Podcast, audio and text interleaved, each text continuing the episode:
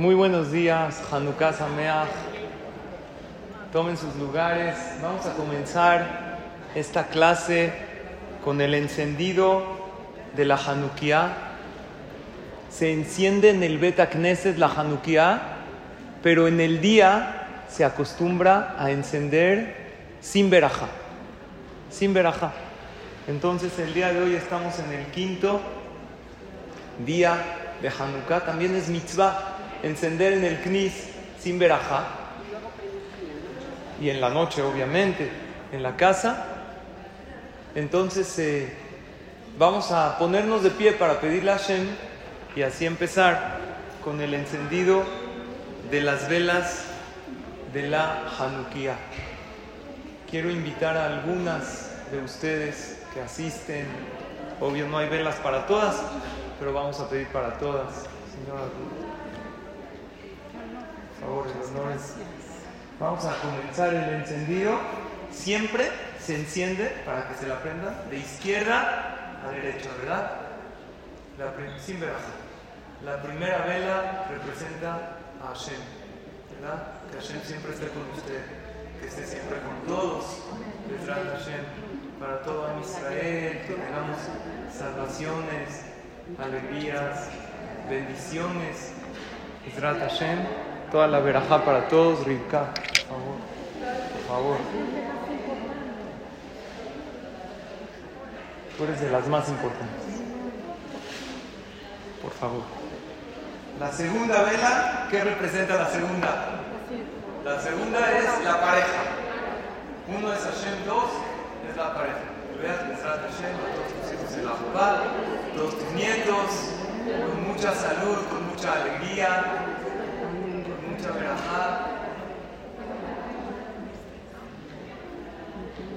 Gracias. La tercera vela. La tercera vela, ¿qué representa? Los hijos. Los hijos, porque si dos es la pareja, tres es los hijos. Bezrat Hashem, que vean a todos sus hijos. Bezrat Hashem en la jupá, con salud, con mucha alegría, con bendiciones. Por aquí, por este lado, vamos a ver a la señora con su hermana que siempre viene a la clase. La tercera, además de los hijos, representa a los tres patriarcas, Abraham, Isaac y Jacob. La cuarta representa a las cuatro matriarcas.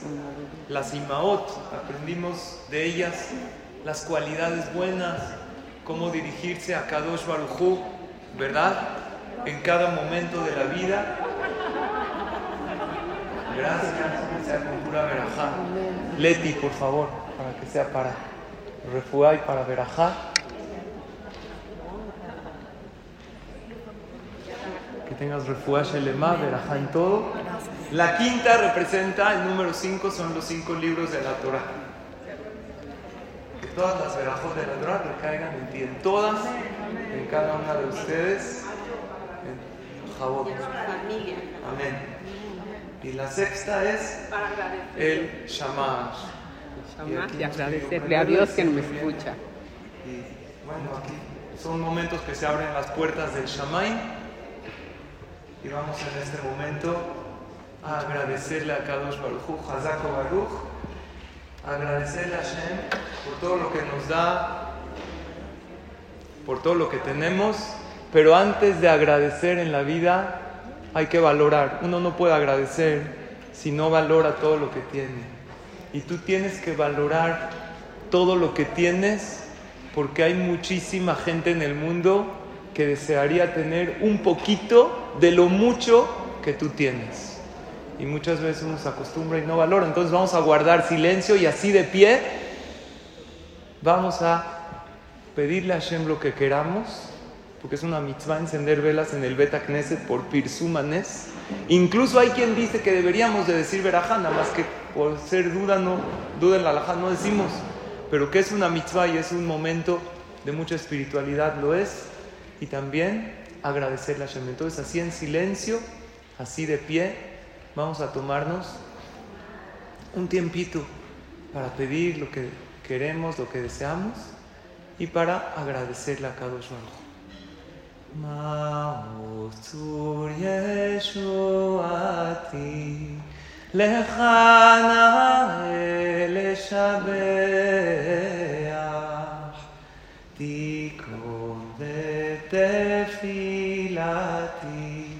ושם תודה נזבח.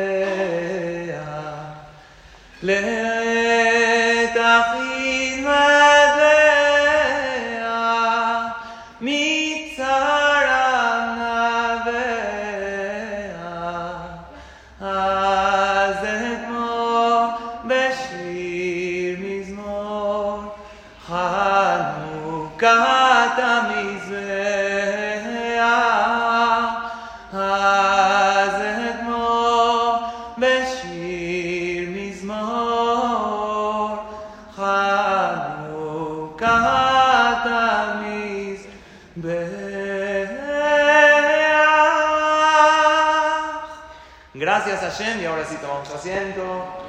Hanukkah Sameach a todas. Que Hashem las bendiga.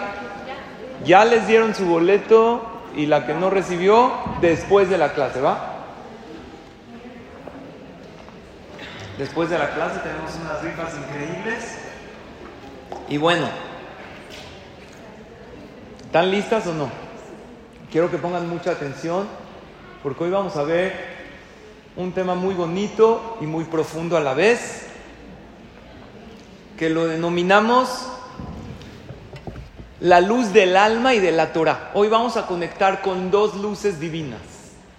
La luz que tenemos de nuestra Neshama y la luz que tiene la Torah. Que sean estas palabras para Refuah Shelema Tinoket Alicia Badrivka, Refuah Shelema de Pepe Yosef Ben Alicia, Ramón Ben Raquel,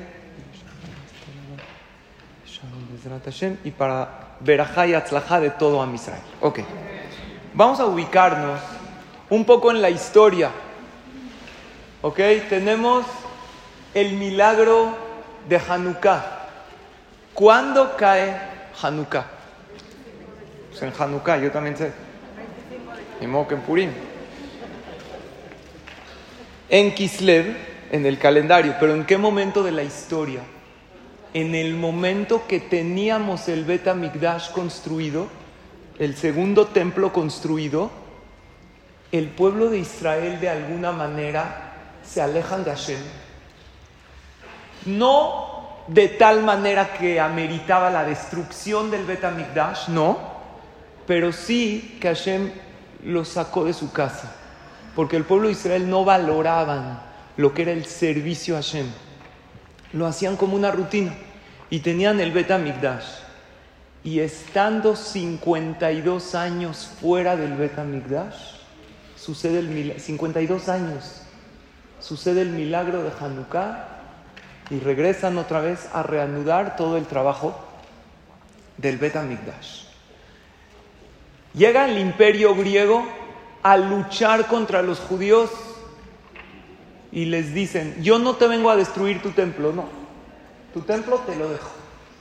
Yo vengo a decirte que no existe tal cosa de santidad del alma. Los griegos no creían en eso. La cultura griega era cuerpo.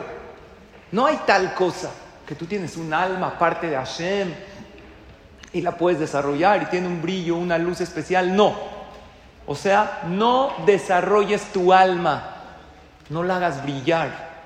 Es más, según ellos hasta ni existe el alma, un cuerpo solito. ¿Y qué más? No hay Torah. No hay tal cosa que estudias una Torah que te conecta con Dios. Hay sabiduría en el mundo, sí. Pero no una Torah que es algo que tú la estudias y te da paz y te conectas con Hashem. No así. Hay dos cosas que se comparan a la luz. Hay un pasuk que dice, Kiner mitzvah betorah or. Quiere decir que la Torah se compara a una luz. Hay otro pasuk que dice, Ner Hashem nishmat adam. La vela, la luz se compara al alma. Entonces son dos cosas que se comparan a la luz. El alma y la Torah. Entonces, ¿qué, ¿qué es la luz? ¿El alma o la Torah? Las dos. Vamos a estudiar el día de hoy que son dos cosas espirituales que generan una luz muy grande. Así como cuando encendemos una luz, se unen dos cables y salen chispas. Hay dos cosas que tú unes, tu alma junto con la Torah, sale, una luz enorme. ¿Qué sientes al estudiar Torah? Vienes a una clase de Torah, a tu clase favorita de los martes a las 11 en Shar, que hoy es la última antes de las vacaciones. Después me van a extrañar hasta enero reanudamos Bezrat Hashem. Así que al terminar, al sonar la chicharra hoy, aventamos los cuadernos y salimos corriendo. ¿Va o no? ¿Qué sientes cuando estudias Torah? ¿Te sientes en paz? ¿Te sientes bien? ¿Por qué? Vamos a remontarnos. Les dije, tengo algo profundo esta clase para compartirles. Necesito que estén atentos. Vamos a remontarnos a antes de la creación del mundo. ¿Qué había antes de la creación del mundo? Antes, ¿qué había? ¿Qué? No, todo, todo revuelto es cuando Dios creó. Antes, antes de la creación. ¿Qué había? Miren, no discuto con mi esposa y menos con usted. Entonces, tienen razón. Les voy a decir qué había. Antes que Hashem creó el mundo, habían básicamente tres cosas. Les digo básicamente porque en verdad, según la Kabbalah, habían cinco. Pero les voy a decir lo básico. Hashem, almas, antes que Dios creó el mundo. Dios, almas, Torah, ya llevamos tres. Es una luz, así traen los libros de Kabbalah. Hashem creó espacios antes de la creación del mundo para que esas almas estén ahí. Y un malach que se llama Yofiel, la belleza de Hashem, que él nos transmitía esa luz divina. ¿Está claro lo que había? Repetimos, Dios, ¿qué más? Almas, Torah, espacios para que estén esas almas porque Dios llenaba todo. Hashem se redujo, por decir así, para que quepan esas almas. Y el malagio fiel. Cuando una persona estudia Torah, te remontas a la escena de antes de la creación del mundo. Estamos en los espacios que son los Batekenesiot. Está Hashem con nosotros, dice el Pirkei cada vez que una persona estudia Torah, Dios baja. Están las almas, que somos nosotros. Está la luz de la Torah. Y está yo fiel, el ángel. ¿Quién es ese ángel? La persona, que es una persona, que enseña Torah. ¿Ok? Entonces, ese escenario le da mucha paz a la persona, porque lo remonta a algo que uno ya vivió. ¿Ok? Tú revives ese momento, por eso te da mucha paz, mucha tranquilidad. Hay señoras de ustedes que me han dicho, jajam, mi esposo llega diferente. Si llega de la oficina o llega del CNIS, es diferente, porque si llega de la oficina, ¿cómo llega? Llega nervioso, llega una fiera, ¿ok?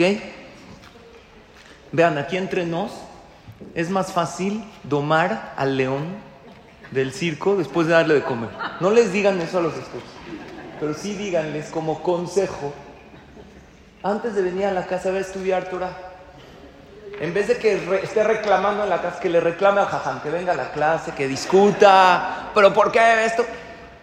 Llega más tranquilo. ¿Eh? ¿Eh? Bueno, un poquito. A los hombres no es tan fácil darles clases como a ustedes, pero también son maravillosos. Sí son buenos. Luego hoy en la grabación me reclaman. ¿Verdad o no? Un hombre estudia Torah, llega más tranquilo, vive más tranquilo. ¿Qué significa conocer la Torah? No nada más leer el libro llamado Cinco Bereshit Bara. Conocer sus mensajes ocultos. Si yo te digo que yo te conozco a ti, no, no significa que nada más te vi que te vi, hablé contigo, conozco tus ideas, tú las mías, entonces ahí nos conocemos. Si yo nada más te vi pasar o tú me viste pasar a mí, me viste, pero realmente ¿qué significa conocer a alguien? Conocer sus ideas, su esencia. Igual, conocer Torah no es nada más leer el libro, la Biblia. Significa conocer los mensajes ocultos de la Torah. Cuando tú estudias Torah a profundidad, ahí es cuando tú sientes una paz muy grande porque estás profundizando, estás conociendo más aquella luz que alguna vez estuviste conectada. Incluso antes de nacer, La Gemara dice en Masejet que el bebé en el vientre materno, ¿qué hace durante los nueve meses? Hashem le manda un malaj, este mismo malaj que antes les decía yo él. Hacemos alusión a este malaj en las tefilot de Rosh Hashanah y Kippur. Ahí está escondido en parte de la tefila para que le enseñe Torah. Y por eso cuando tú vienes a una clase de Torah, sientes una paz inexplicable. Existen dos extraterrestres en este mundo. Dos cosas que vinieron del cielo y están en la tierra.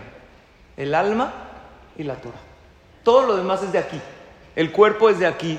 La materia es de aquí. Los árboles son de aquí. Pero tu alma, ¿de dónde viene? De arriba. La Torah, ¿de dónde la mandó Hashem? De arriba, del cielo a la tierra. ¿Qué pasa cuando dos, imagínate que tú conoces a una amiga de aquí de la clase, que la ves ahí en el café, antes de, hola, hola, ¿qué hay? Pero si te encuentras a esa amiga que la saludas, hola, normal, en Francia te la encuentras en el aeropuerto, camino a Israel. Hola, tú también vas a Israel, sí, oye, y vas a tomar este vuelo, sí, qué padre. ¿Y cuándo regresas? Oye, si le compramos algo de recuerdo al Jajam Sali que nos da clases, ¿verdad que le dices algo así o no? Es buena idea, ¿eh? tómenlo en cuenta. ¿Por qué? Porque como aquí pues, es su lugar de origen, el saludo no es tan efusivo. Pero cuando dos originarios de un solo lugar se encuentran en otro lugar, ¿qué se crea? Una conexión. Alma, Torah, son extraterrestres en este mundo. Si tú alimentas tu alma sin Torah, que existe, ¿eh? hay meditaciones, te conectas con la naturaleza, te sientes bien. Si tú estudias Torah sin profundizarla, también te puedes sentir bien. Estudias Torah, lees Teilín, pero cuando tú profundizas esa Torah, estás juntando esas dos cosas extraterrestres y sienten una conexión y por eso sientes mucha paz. Porque había una vez un niño, le preguntó a su papá, oye pa, ¿los extraterrestres son amigos o son nuestros enemigos? Dijo, hijo, ¿sabes qué? Déjame molestar, ahorita estoy ocupado. A los cinco minutos regresa. Papá, nada más dime, sácame de una duda. ¿Los extraterrestres son amigos o enemigos? Dijo, ¿sabes qué? Este no me va a dejar de molestar. ¿Desde cuándo yo mando en la casa? Pregúntale a tu mamá. Está bien. Va con la mamá, mamá, ¿los extraterrestres son amigos o enemigos? ¿Por qué dijo? Mira, fíjate que llegó un ovni en el jardín y se llevó a la abuela.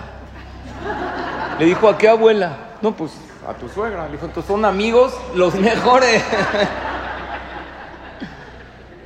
los mejores amigos. Cuando dos extraterrestres se encuentran, en este mundo, que son el alma y la Torah, genera una paz muy grande.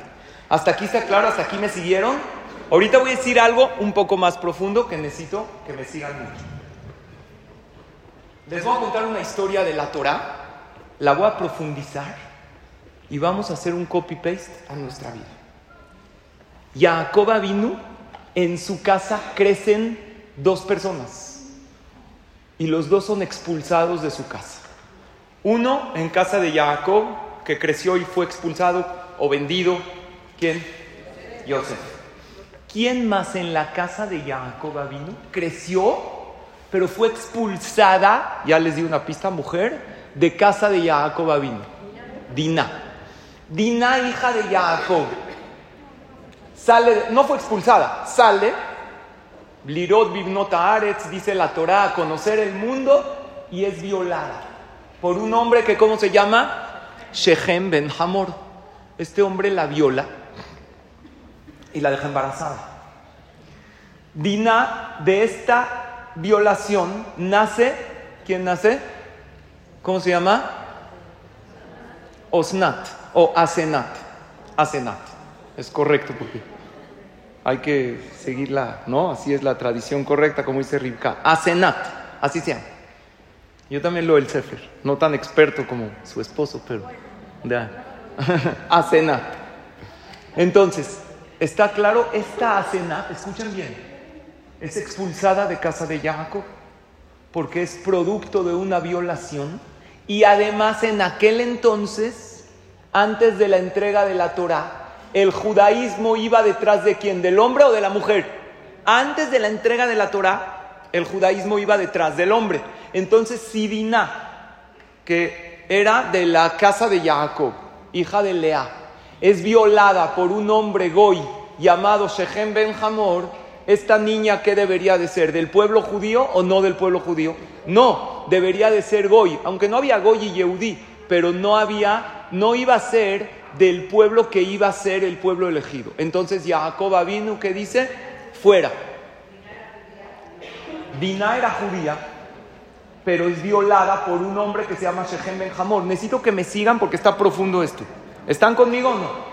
Como la hija, antes de la entrega de la Torah, iba detrás del hombre, el sello judío lo tenía el hombre hasta después de la entrega de la Torah, que las mujeres fueron fieles en Egipto y no pecaron en muchas cosas que los hombres pecaron, Hashem cambió y dijo, ahora el judaísmo va detrás de la mujer, pero hasta entonces era detrás del hombre. Entonces, esta niña Asenat es expulsada de la casa de Jacob y se encuentran los dos expulsados de la casa de Jacob en un lugar. Yosef y Asenat, ¿dónde se encuentran? En la casa de Potifar en Egipto. Potifar no tenía hijos, porque eh, anteriormente castraban a los, a los esclavos del rey para que no se metan con las doncellas. Por eso se llamaba Potifar Serísparo. Ok, entonces está Asenat y Yosef de la misma familia se encuentran en la casa de Potifar. Pero Yosef ni siquiera se fija en ella, porque él era tzadik. Él dijo, yo que me voy a estar fijando en una mujer, no viene de una familia, él no sabía. Entonces él no se fijaba en ella. Cuando Yosef se hace virrey, todas las mujeres le empiezan a echar joyas. Él era guapísimo y era poderosísimo para que se fije en ellas. Yosef no se fijaba en nadie. Yosef iba con la cabeza agachada y las mujeres le aventaban joyas, le aventaban eh, eh, collares de oro, le aventaban pulseras, le aventaban todo tipo de cosas de oro. Y Yosef ni siquiera se fijaba. Pero había una niña que se llamaba Asenat, que ella le aventó, no una joya, una joya diferente, un camía, ¿saben qué es? Un amuleto, que era un metalcito que antes de que ella sea expulsada de la casa de Jacob vino, decía, yo soy Asenat, hija de Diná, hija de Jacob vino. Entonces cuando Yosef vio, dijo, aquí no hay casualidades. Hashem me la mandó. Ella viene de la familia de Jacob. Me caso con ella. Se casa con ella porque es una de su familia. Ya, Jacob, en la, al final de la historia, va a Egipto y va a bendecir a todos sus hijos. Llega Jacob y le dice a Yosef, oye, estos hijos, dice Rashi, no son dignos de Berajá. No sé con quién te casaste. A lo mejor tú te casaste con una mujer que no viene de, la, de nuestro linaje. Entonces, Yosef dice la Torah, Banaihem Hashem, eh, Jacob bendice a mis hijos, son mis hijos, Asher Natan Li Elohim Bazé, que me dio Dios, que es Bazé, con esto, ¿qué es con esto? Como la Torah no viene con dibujitos, no sabes qué, si Dios nos hubiera dado la Torah con dibujitos o con un CD para que entonces de algo le enseñó Yosef con esto ¿Qué le enseñó? Dicen los mefarshim, ese camía que dice papá, yo me casé con esta Asenat que es hija de Diná. Entonces tu nieta. Entonces yo me casé con ella. Entonces ahí Jacob le da la veraja. ¿Está clara la historia? Copy-paste. Pongan atención. Hay dos expulsados del cielo a la tierra. Hashem manda del cielo al alma. Vámonos a la tierra. Manda a la Torah. Vámonos a la tierra. Cuando tú llegas a una clase de Torah, se encuentran estos dos extraterrestres. Y Dios les da una veraja muy grande. Así como Jacob vino le dio veraja a Yosef. Cuando tú juntas alma con Torah, en ese momento eres digna de recibir la verajá de Akadosh Baruchu. Cuando tú estudias Torah, primero que todo, ya ves todo el mundo diferente. ¿Verdad o no? Tú empiezas a venir a clases de Torah y ves las cosas con otra óptica. ves las cosas con más fe, ves el mundo con más luz, porque tu alma junto con la Torah genera una luz muy especial. Por eso, la gente no nada más le pide verajota a los jajamín, le pide consejos a los jajamín. Porque los grandes jajamín ven el mundo de diferente manera porque estudian Torah.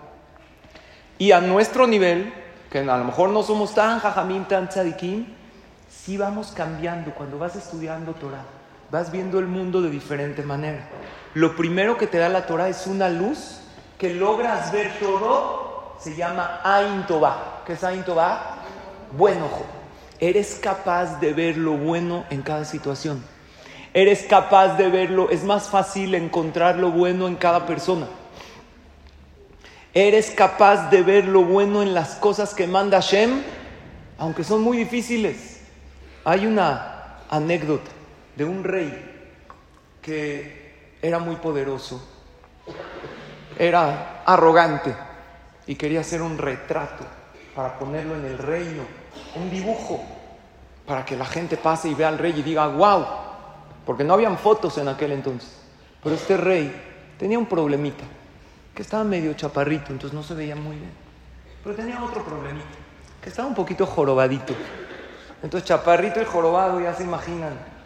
Pero tenía otro pequeño problemita, que estaba tuerto, no tenía un ojo. Entonces ya se imaginan que se veía más o menos, ¿verdad? Y aparte tenía otro problemita, que era cojo, no tenía un pie. Entonces,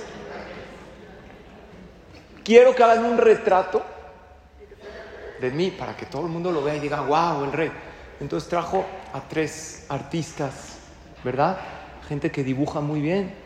Y le dijo al primero, si me haces un retrato bueno, que a mí me alegre, te voy a dar una recompensa grandísima.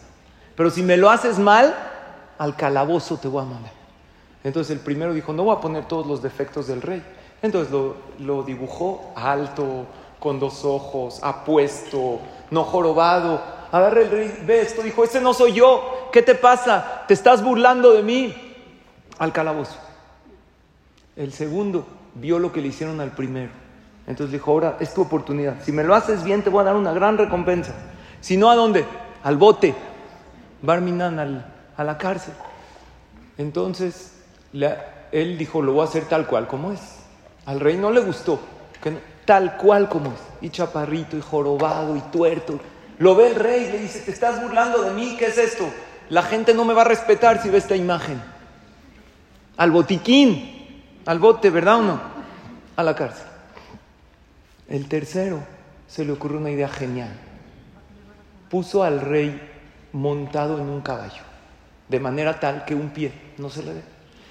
Y como que inclina, el rey salía de cacería. Entonces no se le veía la joroba porque estaba un poquito inclinado. Y además, viendo el arco, enfocándolo en un objetivo. Entonces estaba el ojo que no tenía tapado. Y no se veía chaparro porque estaba sentado. Entonces le enseñó al rey y aparte lo puso con una espada y, dibujó ahí una, una doncella muy guapa. Entonces todo eso embellecía el rey porque él tenía mujeres eh, bellas a su alrededor y cuando lo vio estuvo muy contento y recibió una gran recompensa. Esto es la historia que ponen nuestros jajamim. ¿Qué significa?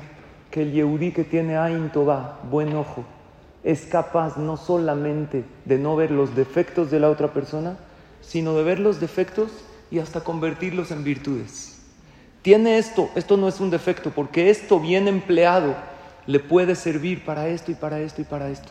Por eso hay un pasuk en Shira Shirim que dice Libabtini ajotikala. ¿Qué es Libabtini? Leen Shira Shirim. Libabtini, te ganaste mi corazón, dice Hashem. Libabtini beahat me'enaich. Así dice el Shira Shirim.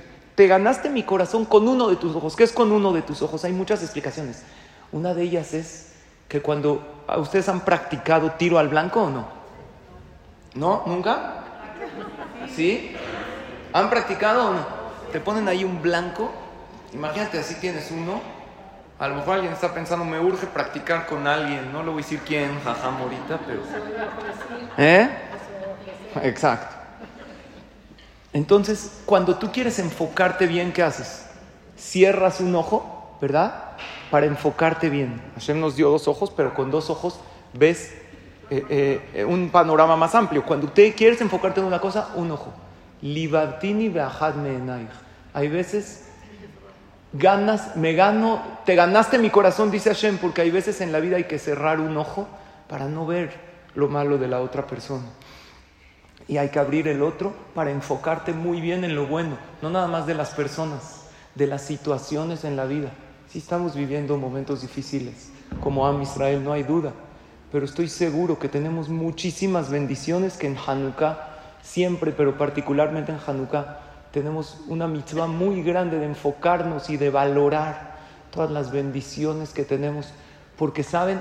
Hay una frase que dice, sufrimos mucho por lo poco que nos falta y disfrutamos poco lo mucho que tenemos, cuando debería de ser que disfrutemos mucho lo mucho que tenemos, porque todos tenemos mucho, y que suframos muy poco o nada por las cosas que nos faltan. Y si le sumamos que eso que nos falta es por nuestro bien, que ahora no lo tenemos, entonces podríamos tener una vida de disfrutar, de alegría, de leodotu lealel, de alabar y agradecer y de valorar todo lo que nos da, que esa es la finalidad de la fiesta de Hanukkah. Y eso uno lo logra cuando estudia Torah.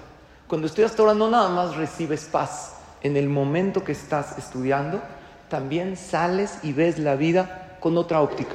Estuve hablando con una persona que se aconsejó conmigo.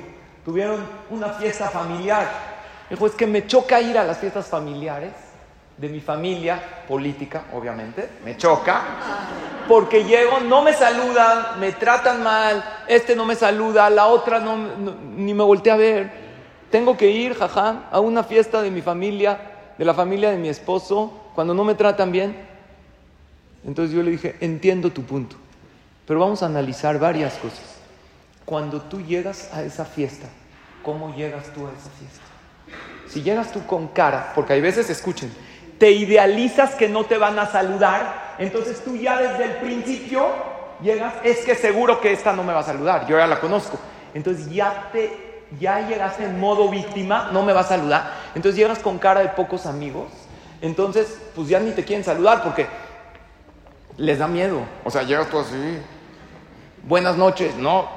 ¿Qué, ¿Qué, tienen de buenas? O sea, que no, les da miedo saludarte porque tú llegas como a la defensiva. Eso es punto número uno. Que eso no es necesariamente Torah. Eso es, creo que todos debemos pensar. Cuando digamos no me saluda, me trata mal, piensa tú la historia que tú te estás contando detrás de esa persona, porque esa se la transmites a esa persona y a lo mejor es lo que te rebota. Porque tú ya te predispusiste a que él me trata mal, que ella no me habla bonito, entonces llegas así. Y el otro pues lo percibe y por eso no te trata bien, porque es algo que se refleja. Pero ¿en qué me refiero a la visión de la Torah? Y esto sí le dije a esta persona.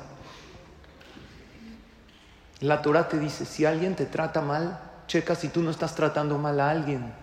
A lo mejor tú estás sobajando a alguien, tú estás abusando de tu poder en algún lugar, en algún, todos tenemos una dosis de poder que Hashem nos da, y si nosotros no la usamos correctamente, luego nos llega por otro lado porque todo regresa en la vida y nos quejamos. Y no es esa persona, es el resultado de nuestras acciones. Y por otro lado, también pensar que no es esa persona, eso nada más el que estudia Torah. Eso en la psicología tampoco está. Que todo aquel que te hace algo es Dios probándote. Y el que tiene fe alza sus ojos a Hashem y dice, Dios, por algo me estás mandando esto. Y, y si quieres dar un paso más, todavía di Hashem, qué si alguna capará, si por algo tengo que pasar, va a mirar un accidente, una enfermedad, que eso sea capará. Y eso que esa persona me hizo sentir mal, lo recibo con amor y te lo cambio por cualquier otra cosa difícil que yo podría haber vivido o haber pasado. Eso se llama vivir con emuná y tener otra óptica completa de ver el mundo. Pero eso lo adquieres cuando tú estudias Torah. Si una persona no tiene luz en un camino, caminar en la oscuridad sin conocer los obstáculos que hay, se tropieza uno, se cae, no sabe qué hay. Hay incertidumbre, igual en la vida. Tienes ojos abiertos, pero no hay luz clara. No ve uno las cosas con fe. Se molesta uno por cualquier cosa.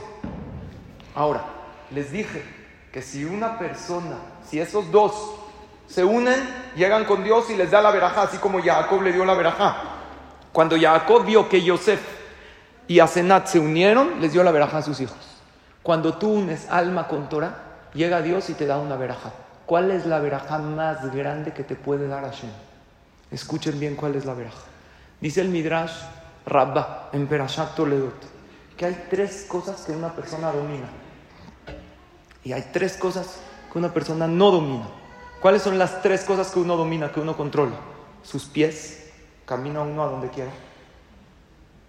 Sus manos, yo puedo agarrar lo que quiera.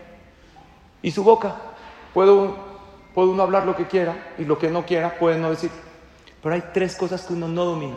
Su vista, yo te puedo ver a ti y no verte a ti. No puedo porque el campo visual es amplio, ¿verdad? Si tú estás viendo algo, no puedes evitar ver lo que está al lado de eso. El audio, ¿puedes tú estar en un lugar donde hay mucho ruido y decidir escuchar solamente esto y no esto? No puedes. ¿Por qué? Porque el oído oye todo lo que hay. ¿Y qué más no puede uno? Controlar su olfato. Si tú llegas a un lugar donde huele feo, tú puedes decidir, decido no oler esto. Si estás en ese lugar, a fuerza lo hueles. ¿Verdad o no? Entonces, tres cosas que dominan las personas y tres cosas que no.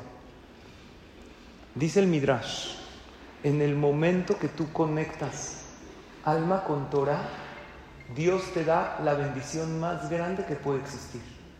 Que lo que tú dominas, ya no lo dominas. ¿Cuál es esa bendición? ¿Cuáles son las cosas que sí dominamos? ¿Qué les dije?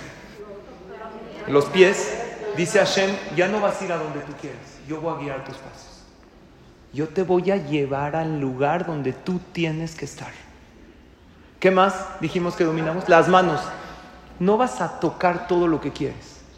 Yo te voy a decir a dónde vas a ir, dónde vas a poner tu mano, a qué te vas a dedicar. ¿Y qué más? La boca. No vas a decir lo que tú quieres, yo te voy a poner las palabras en la boca, te dice Hashem, para que sean las correctas. Yosef Atzadik, Hashem, ¿qué dominó? Su palabra, cuando le dijeron, interpreta los sueños, él que dijo, yo no soy nadie, lo que Dios me ponga en la boca, yo digo, es la veraja de Hashem. Una vez les dije que hay una segula para que las palabras te salgan fluidas. Si tienes una cita de negocios, si tienes una clase, yo lo hago, es un secreto de trabajo, ¿eh? se los comparto a ustedes. Antes de una clase, alzas tus ojos a Hashem y dices un pasuk. Dos pesukim. Uno es Adonai sefatai tiftahu fi agite ilateja. Otro es Leadam argelev ume Adonai ma'anelashon. Estos dos pesukim significan lo siguiente. Hashem, tú abre mi boca y tú ponme las palabras. El otro pasuk dice, dice el Gaón de Vilna que es una segula para que te salgan las palabras correctas.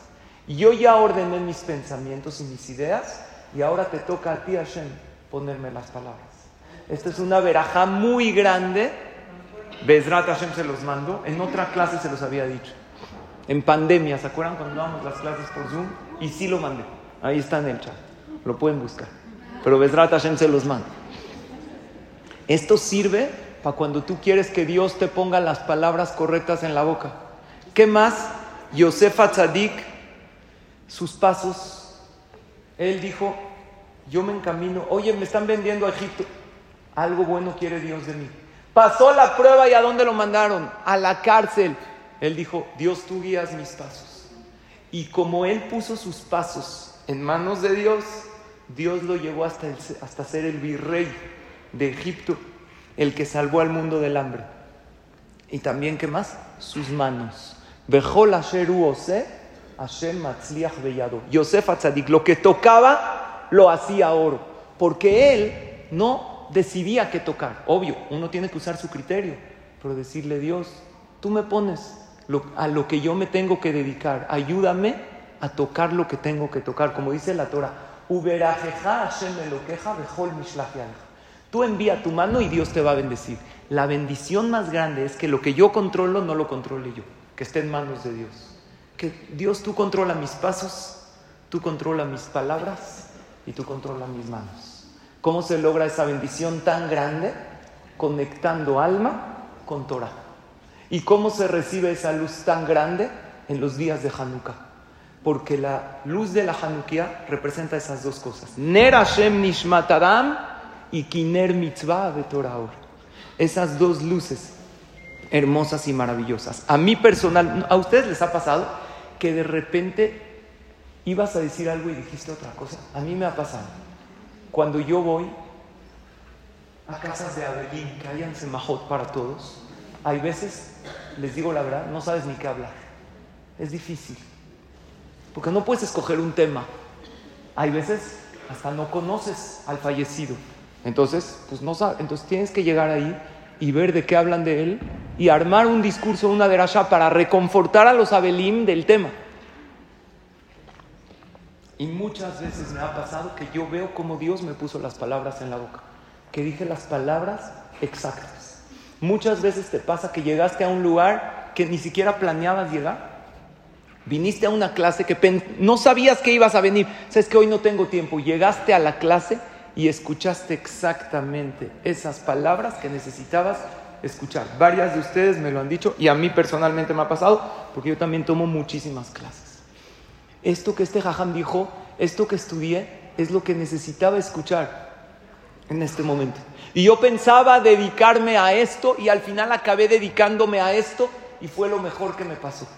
La mejor bendición en la vida es que aún lo que yo controlo, lo ponga en manos de Hashem.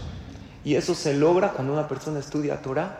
Ahí es cuando esos dos extraterrestres se encuentran en este mundo y se emocionan mucho cuando ellos se encuentran porque vienen del mismo lugar. Por eso tú sientes una paz muy grande. Hay una anécdota famosa de una persona que fallece y sube al Shamain y ve, empieza a ver toda la película de su vida y en esa película de su vida ve escenas luminosas y escenas oscuras. Entonces ahí un ángel le explica que las escenas luminosas son todas las alegrías y los momentos bonitos que tuvo en su vida. Y las escenas oscuras fueron las dificultades que todos tenemos en la vida. En eso, él ve en las escenas iluminadas, blancas y preciosas, ve dos pares de huellas caminando y le pregunta al ángel, ¿por qué aquí hay dos pares de huellas? Le dijo, unas son tuyas y unas son de Hashem. Dijo, qué bonito, que Dios me estaba acompañando en mis alegrías. Pero en el momento que ve las escenas oscuras, ve un solo par de huellas. Y cuando le toca pasar con Dios, le dijo, Dios, gracias por toda esta vida que me diste. Pero ¿por qué en las escenas oscuras me dejaste solo? Le dijo Dios, te equivocas, querido hijo. Esas huellas son mías. Y le dijo, ¿y yo dónde estaba? Le dijo, yo te estaba cargando a ti. Por eso no ves tus huellas en las escenas oscuras. Porque yo estaba caminando solito y yo te estaba cargando. Si Hashem no nos cargaría en momentos difíciles, nos desmoronaríamos por completo y no aguantaríamos las dificultades de la vida. ¿Y saben algo? Esto también es óptica judía al 100%. Después de 120 años, cuando veamos los momentos de elevación y de brillo de nuestra alma, ¿Saben cuándo va a ser los momentos de más brillo y más elevación? Cuando pasaste por momentos difíciles y los recibiste con amor. Porque ahí es cuando se desarrolla esa hormona de crecimiento espiritual. Así como existe hormona de crecimiento que la persona crece, hay una hormona de crecimiento espiritual que esa no se deja de desarrollar hasta los 15 o 17 o 18. Esa se desarrolla toda tu vida, pero se desarrolla en los, en los momentos de alegría que hayan muchos. Ahí casi uno no crece. Uno disfruta, está bonito. También puede uno crecer en los momentos de alegría, agradeciéndole a Shem, conectándose con Dios en momentos de alegría. Pero en momentos de dificultad, cuando una persona los recibe con amor, cuando ese hijo no llena tus expectativas como tú quieres, cuando esto no sucedió como tú lo planeaste, cuando la economía, cuando la salud, cuando las emociones no van como tú quisiste y alzas tus ojos a Dios con fe y le dices, Diosito, tú tienes un plan mejor yo lo acepto con amor, ahí ¡fum! crece tu alma y brilla tu alma de una manera muy grande y muy especial. Y esta óptica se logra aquí, porque allá afuera hay consejos buenos que nos pueden dar de superación, de desarrollo personal, pero lo que la Torah te dice, que todos son vehículos de Hashem, que tu vida es perfecta tal y como está. Si tienes que rezar y si tienes que anhelar, pero como ya les he dicho, disfruta de lo que tienes mientras persigues lo que quieres. No puede ser que por rezar por algo, que por pedirle a Hashem algo ya no disfrutes todo lo que sí hay, porque sí entiendo que falta esta refuerzo y que quieres este shidduch y quieres este hijo y que, pero todo lo que sí hay merece Dios un gran agradecimiento y Hashem merece que se lo paguemos, porque es la única manera que le podemos pagar a Hashem, con sonrisa y con alegría. Y cuando preguntemos en momentos difíciles, ¿dónde está Dios? ¿Qué te dice Dios? Ahí estuve siempre. Hay veces nos pasa, ¿verdad? Que después de ese momento difícil volteas para atrás y dices, todo se aclaró y ahora sí entiendo que Hashem estaba conmigo en cada paso y paso de la vida. Entonces hay que conectar alma con Torah. Y eso nos va a generar, ¿cómo se conecta alma con Torah? Estudias Torah y llenas tu alma de mitzvot buscando a Dios en cada paso y paso de la vida. Termino con esto para proceder a las rifas. Hay dos cosas que se generan en la búsqueda de Hashem. Dos. Número uno, siempre que lo buscas lo encuentras. Siempre, no hay excepción. Oye, ¿dónde está Dios en estas? Búscalo y ahí vas a ver. Hashem te lo va a enseñar. No todo lo que buscas encuentras. Las llaves, híjoles, esas cómo se pierden. El control de la tele. No, no, no. Ese no te garantizo nada. El celular, cuando lo estás buscando, y lo peor es que le dices a tu esposa, es que estoy buscando mi celular, no sé, espérame afuera. Aquí lo tiene. Dos cosas en la búsqueda de Hashem. Número uno, siempre que lo buscas lo encuentras. Siempre. Número dos, es la única búsqueda que genera alegría y bienestar. Todas las búsquedas, las búsquedas generan angustia, generan tensión. ¿Dónde está? Y buscar a Hashem, aunque todavía no lo encuentras en el camino a la búsqueda, a ver la mano de Hashem en cada paso y paso de tu vida. Sí, búscalo. ¿Dónde estará Dios detrás de este hijo que no me obedece? ¿Dónde? Vas a ver que lo vas a encontrar. Por algo Hashem quiere, porque tienes que trabajar en tu paciencia, en tu humildad, en X. Ahí lo vas a encontrar. Ahí Hashem está. Entonces, desdrata Hashem. Unamos estos dos cables para generar una luz maravillosa. Creo que hoy estudiamos una clase, para mí fue novedosa. Estudiamos los dos extraterrestres que se unen, las tres cosas que controlamos, las tres que no, y que la bendición más grande es que aún lo que nosotros controlamos, que nos los controle Dios. Que Él controle nuestros pasos, que sean los mejores en la vida. Por eso decimos todos los días, Amejin mitzade Hashem controla mis pasos. Que Él controle todo lo que hablamos. Por eso decimos, modea mi lefaneja. Comenzamos el día, quiero puras palabras de agradecimiento y de veraja.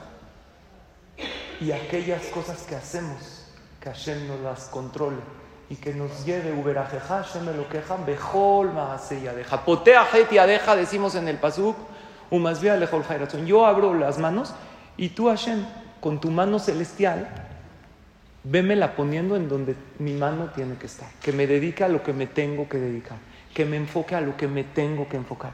Y así pueda dar esta luz tan grande a todos los demás. Ahora sí, vamos a proceder a la rifa, pero no, creo que no todas tienen boleto. Entonces les voy a pedir que nada más las que no tienen levanten la mano para rápidamente.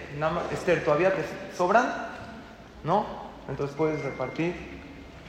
Nada más las que no tienen, levanten la mano y de este lado me voy a pedir, me pueden ayudar a repartir. Y en dos minutos empezamos la rifa. Tú de este lado, Esther, y tú de este lado.